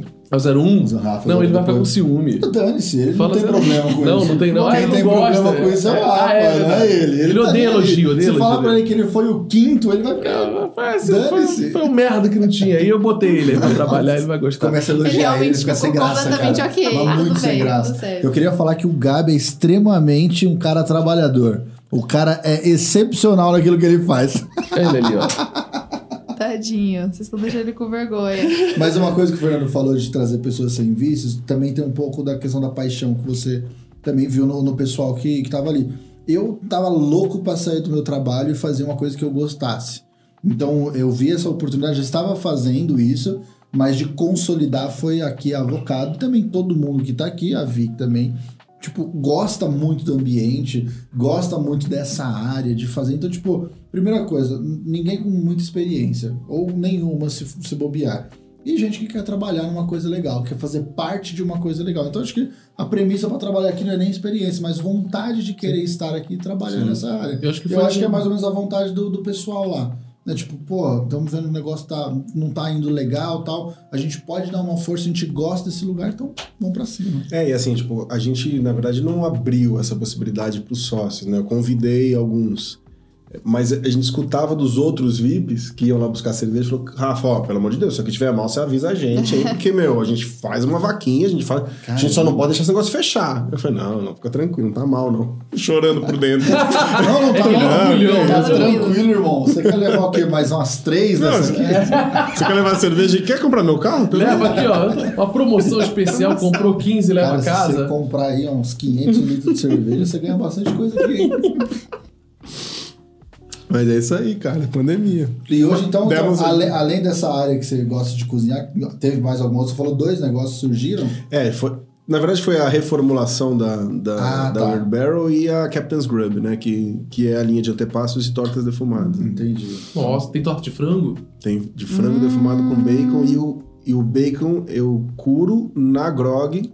Mentira. Nossa. Eu não entendi nada Nossa. Tipo, ele é, um- ele é um é- bacon curado numa cerveja Black Cerveja. IPA por sete dias depois defumado em linha de assim, Olha, eu vou te falar uma coisa que a gente tá Nossa. aceitando alguns recebidos aqui, se você quiser mandar. Meu- Mande mimos, mande Mas mimos. mas A, a Grog é aquela cerveja que eu acho que eu nunca tomei um pint. Eu tomei já um meio pint já da Grog. Porque Eu posso entregar o jogo aqui? Porque eu fui na casa do Fernando uma vez, ele falou, cara, ele já tava, já tava lá daqui pra cá já. Você vai tomar a melhor IPA da sua vida tal, não sei o que lá. Eu falei, mano, não sei que esse bagulho não, velho. Foi o Ed Bell.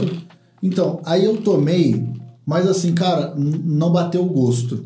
Tipo, falei, que isso, Fernando? Não gostei, não. Não sei se foi o jeito que ele me apresentou, não sei se tá tomado, um- tem um jeito certo de é tomar. porque ele comeu com esfirra também, É, né? também tem essa isso, questão, né? Não Aí sei. o paladar misturou, não ficou legal. também, né? Não sei se também tem, Tem pedir um uma né? iniciação na IPA. Era burp que você tá apresentando? Foi a Bump. A Bump é minha, é minha querida. Vai ter uma cara. iniciação, porque eu acho que eu tomei errado. O pessoal Não assim, tem ah, tomar gostou. errado, cara. Ah, tipo, não cerveja sei. se, se propõe a, a dar prazer. Não deu prazer, não sabe pra você. Tá Mas- bom. mas- é válido. Mas as IPAs têm gostos diferentes, né? Que eu preciso experimentar de outros, outros, sei lá, de outro jeito. Não sei se Aí tem. você vai no IPA Day Brasil, que É. acontece aqui em Rio Grande tem 42 IPAs diferentes, todas open bar. Aí, tá vendo? Então eu vou precisar ir. Vou fazer esse esforço de ir. Mas você tem que ir assim, pra começar, porque depois, depois de quatro horas, qualquer IPA é IPA. Cara, né? eu acho que nem vai chegar a isso. Viu? Eu acho que, como eu não tô acostumado, acho que depois de uns 40 minutinhos, qualquer IPA é IPA. Vambora. É, o segredo é beber água junto, aí vai. Ah, se você não é. beber água, aí não Tem que se não hidratar. Tem, Ou seja- tem lugarzinho de água. Dois litrinhos aqui do lado, já no coldre, né? Mas não Já se preocupa, prepara. cada, cada coluna tinha uma, um lugar pra você beber água. Então você vai bebendo água. Então não, tá de boa. Hidratar, banheiro, água e IPA. Se você tomar meio copo do evento de cada uma das cervejas, dá uns 6 litros de cerveja. Meu Deus. Já dá pra um como alcoólico. É, então a maioria não toma todas as cervejas do evento, né? Mas é, tem gente que toma e, e vai registrando. Mas assim, pra fechar, eu acho que o que você falou, a questão da inovação, né? Da inovação não, da inovação também que a gente vem e da pandemia, né? Quando eu conheci, quando eu falei que eu conheci o, o Gabi e o Rafa, no, eu fui dar uma palestra na Barão, Foi não, né? né? Me convidaram, né? É, mas você não foi porque foi home me, office. me impressionaram, né? Eu tava no escritório dando essa palestra. E eu falei uma coisa que é interessante. Eu acho que no período de crise, o pós-crise, quem sobrevive, na verdade, que a gente vai ter dois, a gente vai ter duas transições, né? Essas empresas que mantiveram e não souberam evoluir, que talvez possam quebrar depois de uma crise. Isso aí é fato, isso já tem, cara, o Sindicato do Comércio já tá com umas pesquisas sabendo o que, que vai fechar depois de quando liberar tudo. E essas e a, a empresa e as pessoas que conseguiram sobreviver na pandemia, né? Então, foi feita uma pesquisa aí, é, no MIT analisando o comportamento dessas pessoas, que o que sobre, o que quem é o que ela conseguiu se adaptar nesse processo de pandemia, trabalhando em home office, que é um problema muito sério, que tem muita gente que não consegue se adaptar, não tem uma produtividade muito grande, e no processo de criação, um CNPJ que nasceu numa, numa Covid. Né? Então, eu acredito que para as pessoas aí que ainda estão no período de, de pandemia, que estão ainda tá passando por isso, que a gente não sabe essa, incerte- essa certeza ainda do que vai abrir, eu acho que vale a pena fazer esse estudo, entende? Fazer uma, uma análise do que, que ela pode levar para frente para ela construir alguma coisa. Porque eu acho que é o grande. para mim, vai ser o grande trampolim depois dessa pandemia. Quem vai sobreviver? Quem É. vai segurar? E tem uma, a gente tá numa terra de oportunidade violenta, né? Porque é, é, surgiu problemas que a gente nem imaginava nessa pandemia, né? O próprio. Que a gente tá falando, porra, beleza, tem um home office, mas eu moro num apartamento de 60 metros quadrados, eu tenho dois filhos e um cachorro. Como eu faço home office ali? Não dá. Possível. Não dá, Não dá, não dá. Então, mas agora a empresa impôs o home office. E aí? Então, tipo, beleza, ah, então eu vou alugar um coworking pra fazer home office, entendeu? Então tá surgindo a oportunidade. Eu acho que agora a melhor coisa do mundo agora é ter grana. pra será? poder enxergar oportunidades, Você entendeu? tá brincando. Não, sempre foi bom ter grana, né? Mas eu digo, agora é a hora do cara, do empreendedor que tem O dinheiro cara no guardou bolso. aquela grana. Porque ele vai enxergar oportunidades e aí é a hora de comprar barato, equipamento, É, é, tipo, sabe? Tem Rafa, mas eu vou discordar de você. Quantos por cento? Oi? Quantos por cento? Vou discordar 50%, porque 50%, que dinheiro é tudo, né? sempre joga no dinheiro, meio termo. Dinheiro é tudo, né? Mas o problema é que é o seguinte... Ah, time ligando aqui, caixa postal. Mas o- eu vejo que é o seguinte... Grande exemplo da gente aqui. O que você está vendo aqui, há um ano atrás, não existia. A gente estava dentro de uma sala com eu e o Vitão numa cadeira, dividindo... duas, pelo amor de Deus. Duas cadeiras, né? Pelo amor de Deus. Duas. Vamos deixar isso certo aqui. Estávamos eu e Fernando, um ao lado do outro, cada um na sua Eu já não tô cadeira. conseguindo contar, cara. Eu- Pelo amor Então, de Deus. sacanagem. Dividindo com uma, um- uma equipe de TI, que eu sou apaixonado por essa turma, e um servidor no fundo tocando um barulho gigante, a gente tentando ligar pra cliente, o cliente, que barulho é esse aí? Então, assim, de um ano pra cá, a gente vai pra uma sala aqui embaixo, no segundo andar, uma sala pequena pra quatro pessoas, e depois a gente decide de vir aqui pra cima, né? Então, com que dinheiro disso tudo? Isso em nove meses, É. esse processo todo. Mas isso não é regra. Isso aí talvez seja fora da curva. Mas é que tá. Eu acho que essa necessidade, essa, essa necessidade de vida que você precisa, igual você, cara, você não você sabia fazer empadão? Não, não faço empadão. Não, como é que é? Torta. Torta, né? Aquela No Rio torta. chama- no Rio chama- Pra mim, torta é Nossa, tipo empadão. cara. Pô, que isso, Tá. filho? Você tem que tratar bem o convidado. Tá, legal. Essa torta que você faz, você sabia fazer antes? Hum. Já tinha feito uma torta, né? Uma torta, É. assim. Sardela. Quantas vezes você fez sardela na sua vida? Poucas. Então, assim, é o que, que você fez? Você tomou uma proporção muito grande. É, mas é o que eu tava falando, tipo, a necessidade de estimular a criatividade, né? Exato. Tipo, cara, tem gente que fica parado e morre, né? Tipo, Ah, agora já. Ah, não vai dar então. é, não dá. Sim. Fudeu, não dá. E não sabe a que pandemia ele do tá aí, eu vou tá- quebrar. É. Hum, Porque tá quebrando todo mundo, então eu vou quebrar também. E aceita, E né? aceita, Ah, então e vou aceita. pegar o meu dinheiro aqui, vou jogar É. aqui, porque ah, eu preciso guardar. É que ser empreendedor, em, em- cara, em anos de, de pandemia, é, uma, é o cara, a gente passou a jogar no nível extra hard, né, cara? Assim, Cara, eu gostei dessa. Eu gostei dessa da fora da curva, assim. Mas é foda, cara. Assim, a gente é isso, meu. A gente é, tava jogando, você podia pôr no Easy. O Easy era o quê? Brasil surfando lá atrás, ó, economia bombando, vamos empreender. Beleza. A gente tava no médium, a crise batendo. O hard era a crise que a gente tava saindo ali É o do, governo que- anterior ali e tal, não sei o quê. E aí vem o nível extra power hard, mega, que acontece uma É, vez a cada 100 anos, que é a pandemia mundial. Porque, né, ó, duas coisas. Bar, a galera vai pra se divertir. Você tá no distanciamento social. Porra, Não, minha mandaram a, gente, saúde. mandaram a gente fechar. Então. Não é nem. Não é nem Não, mas assim, vamos colocar uma consciência social, Qual geração né? fez isso fechar um bar, que cara? Como isso, cara? Assim, assim Não, quando não, é que vários. Vários, vários. Não, vários. todos. É. Todos. Sim, sim. Tipo, quando que você res- imaginou que você empreenderia num negócio que você fala, cara, você vai ter que fechar. Mas por que eu tenho que fechar? Tô fazendo tudo certo. É, não, mas é, o seu negócio não faz bem à saúde, você vai ter que fechar. Putz. Mas não é que você vai ter que fechar em definitivo. Você vai ter que ficar fechado enquanto a gente falar que você fica fechado. É muito louco isso. É. E aí a gente achava que era três meses, virou seis meses, virou oito meses, virou um ano, virou um ano e meio, virou. Tá indo pra dois. Tá indo pra dois. E a gente agora tá na ameaça de fechar de novo, né? Tá mesmo? É, São é, Rio de Janeiro já tem as UTI já praticamente quase de algumas cidades já lotadas já. Eu, eu não acredito que vai fechar de novo, mas tem lugares no mundo que estão fechando de novo, né? Então. Estados Unidos volta a usar máscara agora. Então quando a gente fala de tipo de. Puta, é, quem sair da pandemia sai mais forte, não sei. Não é regra. Entendi. Porque eu acho que assim, vocês acharam uma oportunidade. Eu achei uma oportunidade. Então, quando eu sair da pandemia e meus outros negócios voltarem, eu tenho mais um negócio que eu não tinha. Então, eu, eu saio mais forte da pandemia. Ah, é, mas tem muita gente que sobreviveu, mas está entrando agora na reabertura extremamente endividado. Então, ele não. Provavelmente vai quebrar. A gente vai ter ali aquele, sei lá, mais seis meses, sete meses aí, que a gente vai continuar vendo gente quebrado, mesmo, quebrando mesmo aberto. Sim. Porque a gente, paralelo ao endividamento, a gente tem o endividamento do cliente, né? Então as Também que pessoas estão consome, duras. que não vai consumir. Enfim, gira tudo isso aí. Cara, a gente vai entrar numa. Sei lá, eu não gosto de ser o, o, né, o profeta do apocalipse aí, mas a gente, a gente vai entrar num momento muito foda, assim, porque. Você acredita que ainda vai vir uma terceira onda? Não, eu não acho que vai vir uma terceira onda. Eu acho não que agora- Covid, Não, mas acho- financeira. Talvez. Eu acho que o desequilíbrio Porque a agora galera tá está batendo dura, bastante. cara. Entendeu? Assim, a gente se endividou quando, quando veio a primeira onda, a gente, aí saiu o, o tal do Pronamp, né? Aí a gente, todo mundo pegou o Pronamp que podia, porque a gente imaginava, ah, tem uma carência de um ano. Beleza, velho. Quando eu paguei a primeira parcela, foi quando me mandaram fechar de novo.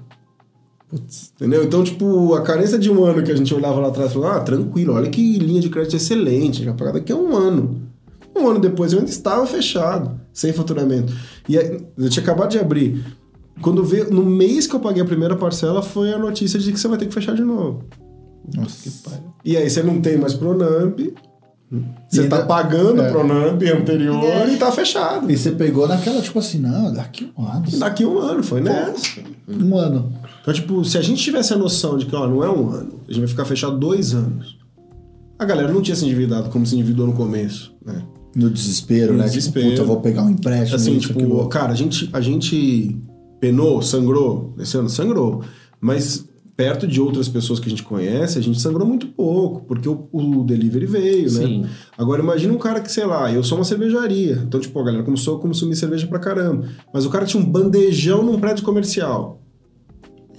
O cara aquele não tem, não tem delivery, não faz nada, cara. É, assim, ele tem que, meu, ele tem que ser muito criativo pela necessidade do que a gente tava falando. Tipo, o que, que ele vai fazer, velho? Agora de 0 a 100, aquele cara que tinha um, tem um restaurante no, um shopping que tinha 110 funcionários.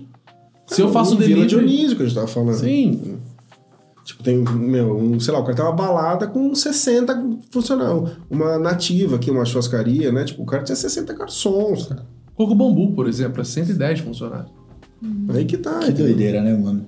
Que doideira. Que doideira, mas aí que tá. Assim, a gente era uma batata quente que a gente foi passando e estourou na nossa geração, cara. tipo, meu, meu filho provavelmente não vai ver, o meu neto provavelmente não vai ver. Se Deus quiser, não vou ver isso.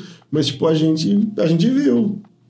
Gente que diz, aprender, é. tipo assim, mano, você não tem escolha. Ou você passa ou você fica pra trás. Cara, em março do. No março do ano, Em fevereiro do ano passado, eu fui chamado pra. A Simpla, é quem vende os ingressos Sim. do Padem, né? E ela chamou 12 é, promotores de eventos do Brasil e, e, e convidaram a gente pra experiência Simpla. Que era pra ir. Cara, network total, foi super legal, assim, porque era pra colocar, tipo, 12 dos melhores. é, é, não os melhores, mas de, de referências nos seus segmentos, né, dentro da Simpla, para fazer networking dentro de um festival que era o Planeta Brasil, que acontece em Sim, Minas Gerais. Não, Planeta Brasil. Tá, é o Atlântico. Eu tô confundindo. Atlântico Não, é Salvador. Planeta Brasil, acontece Tá, tá em Belo Horizonte. Sim.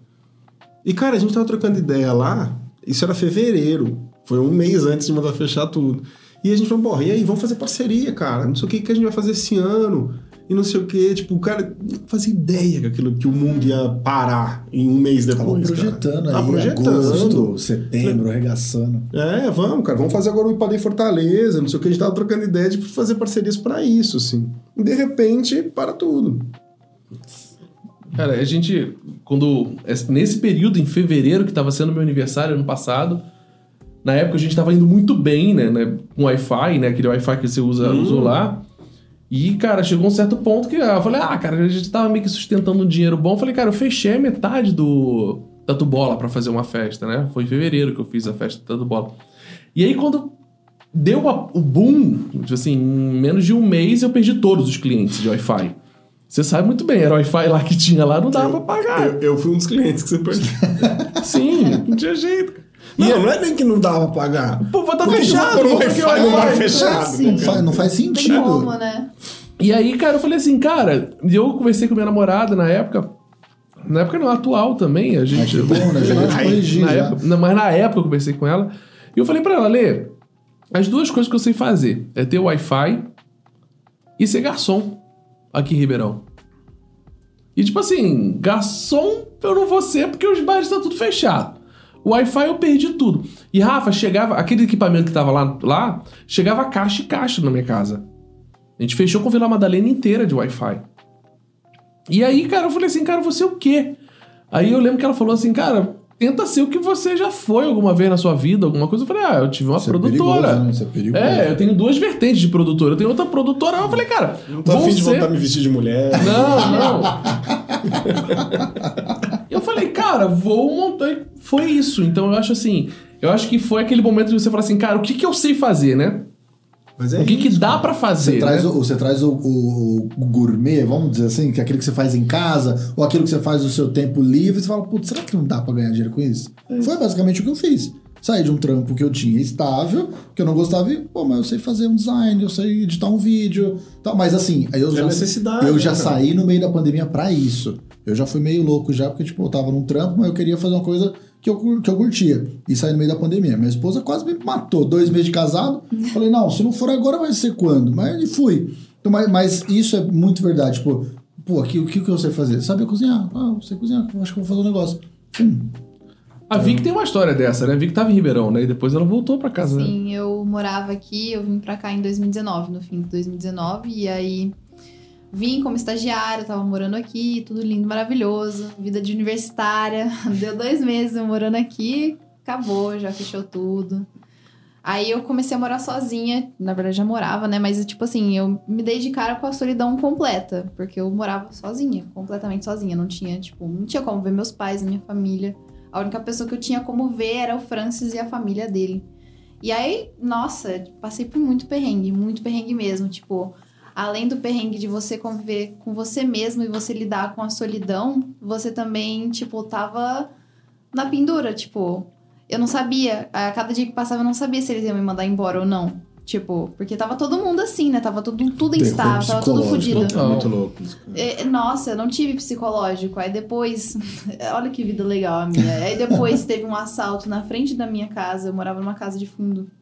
E aí assaltaram a casa da frente da minha. E eu, como uma mulher de 20 anos, eu falei, fudeu, tipo, se entrarem aqui, eu tô, eu tô fudida.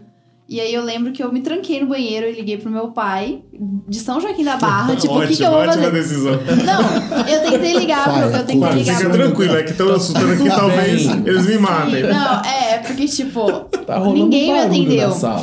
Ninguém me atendeu. O Francis não me atendeu, ninguém me atendia. E eu falei assim, eu não sei o que fazer. Pô, Tipo, isso era uma da manhã também, né? Meio foda alguém atender. Teu pai atendeu. Mas. Porque eu liguei um milhão de vezes, ah, cara. lá- eu não liguei. foi na um- primeira. Não eu na liguei, ó, eu liguei umas cinco vezes pro Francis. Eu liguei, tipo, uma caralhada de gente. Eu liguei até pro meu antigo chefe. Tipo, Polícia tanto- não pensou. Liguei, liguei Ah, pra, politi Mas pra polícia. Inclusive, era tipo assim, era uma quadra da minha casa. E eles falaram, ah, passei lá, não vi nada. Legal. Legal, não, é tipo, o, o, o ladrão ia ficar ali na porta falando, ô, polícia, tô aqui, ó. chega aí, chega aí, prende nós. Eu, eu, ladrão, eu, aqui, ó. Eu sou. eu. É, aí depois disso eu criei uma puta de uma crise de pânico. Eu não conseguia ficar sozinha. Então, Porque. quem, quem ficaria sozinho, né, na verdade? Então, e aí eu criei essa crise de pânico, eu fiquei completamente dependente dos meus pais nesse quesito. Eu lembro que uma noite eu tava tentando, lutando com, tipo, comigo mesma. Eu falei assim, eu vou continuar aqui, eu vou ser forte, vou continuar aqui sozinha. Mas eu não tinha força mais pra fazer isso. E eu lembro de uma noite que eu tava sozinha e eu não conseguia parar de chorar. E aí eu fui na casa da minha vizinha, que era uma senhorinha. E aí ela, tipo, abriu a porta e eu tava chorando muito, muito, muito, muito, muito. E chorando, e ela, tipo, falou assim, eu posso dormir aqui? Eu sei que você nem me conhece, mas por favor, deixa eu dormir aqui. E aí ela, Que tipo, mano, ela tenso, ficou, mano. ela ficou com muita dó de mim e aí deixou eu dormir lá. Eu não consegui dormir, obviamente, mas eu fiquei Nem lá. ela. Nem ela. Nem ela, né? Tipo, Essa pessoa tá fazendo. Tem uma mulher, aí ela ligando pro pai dela. nossa, coitados. Tem uma mulher, na- tem uma mulher, na- na- tem uma menina na minha sala. Cara, mas uma coisa, uma coisa que você falou no, no comecinho, isso é tenso. O, o pavor de ter que lidar comigo mesma. Ela falou isso porque eu já morei sozinho. Eu É, já morei sozinho, eu sei. nunca, eu nunca Tá tinha chegando a pizza aí, tá chegando a comigo, pizza. sabe? Então, isso é assim, cara. Eu morei três anos sozinho. Pra mim, o meu tempo de, de ter ficado sozinho foram três anos. Eu namorei todo esse tempo, mas morava sozinho. Mas, cara, é, é complicado. Ainda mais quando você não tem um bom psicológico, que ainda acontecem coisas. Nossa, é, tipo mano, é assim, terrível, eu não tinha, terrível. eu não tinha uma base psicológica legal, né, de um histórico aí de vida, que não foi ao caso no momento, mas O podcast mudou de tom, é, né? já mudou de tom, já Foi com um tom sombrio. Não sei se É foi o o meu bônus, tema. é o bônus, é o bônus, é tá o ligado? bônus, é o Desculpa pelo tema, pessoal. Puxou a história da Vika que é. Pô, O bandido bateu na minha porta. E aí eu. Liguei pro meu pai. Liguei para meu pai mais de mil vezes. Alô, pai. Cara, aí, tipo assim, eu não tinha é, essa estrutura O cara vai emocional. montar as coisas aqui no meio mesmo. da Não, na verdade é a despedida, né, cara? Acabou, já bateu mais de uma hora, né? Já bateu Depois mais de uma hora, já. Esse É fi- Finaliza, finaliza. Não, gente. Não, deixa ela eu tá, bem. ela tá desabafando Tá agora. tenso isso, tá Deixa eu tenso desabafar, Não, por deixa eu favor, ir Pela terapia metade a online. pizza. Ei, caralho. Aí, é o Fernando, é. Desculpa aí, foi mal. Não, ah, tá galera, bom. é isso. Bota- Enfim, pra- é, é difícil você Não, lidar fala. consigo Não, mesmo não. numa pandemia. Tem, tem que falar, pelo amor de Deus, tem que falar. Fala. É só isso, é difícil lidar com você mesmo numa pandemia, muito mais do que você imagina. Porque Cara, mas é difícil lidar com o ser. Encerra e a gente continua a conversa, porque, meu. o ser humano é um ser sociável. E quando você lida só com você, tipo, você começa a ficar meio louco, meio paranoico. Mas aí eu vou fazer uma outra provocação, cara, porque ele é tão sociável quando você soca todo mundo na mesma casa, dá merda. Nossa! Mas aí só os é extremos. verdade, é verdade. Mas aí- aí- aumentou a agressão, aumentou a agressão à mulher, aumentou A quantidade de separação. a- Aumentou o abuso infantil. Mas então, aí, aí a gente vê dois polos de exceções. Não é, eu não sei se é exceção, Não cara. vejo não, sem mas, galera. mas não, eu digo assim, de questão de equilíbrio. Muito junto e muito solitário. Eu acho que o ser humano ele é sociável até certo ponto e também só até certo ponto.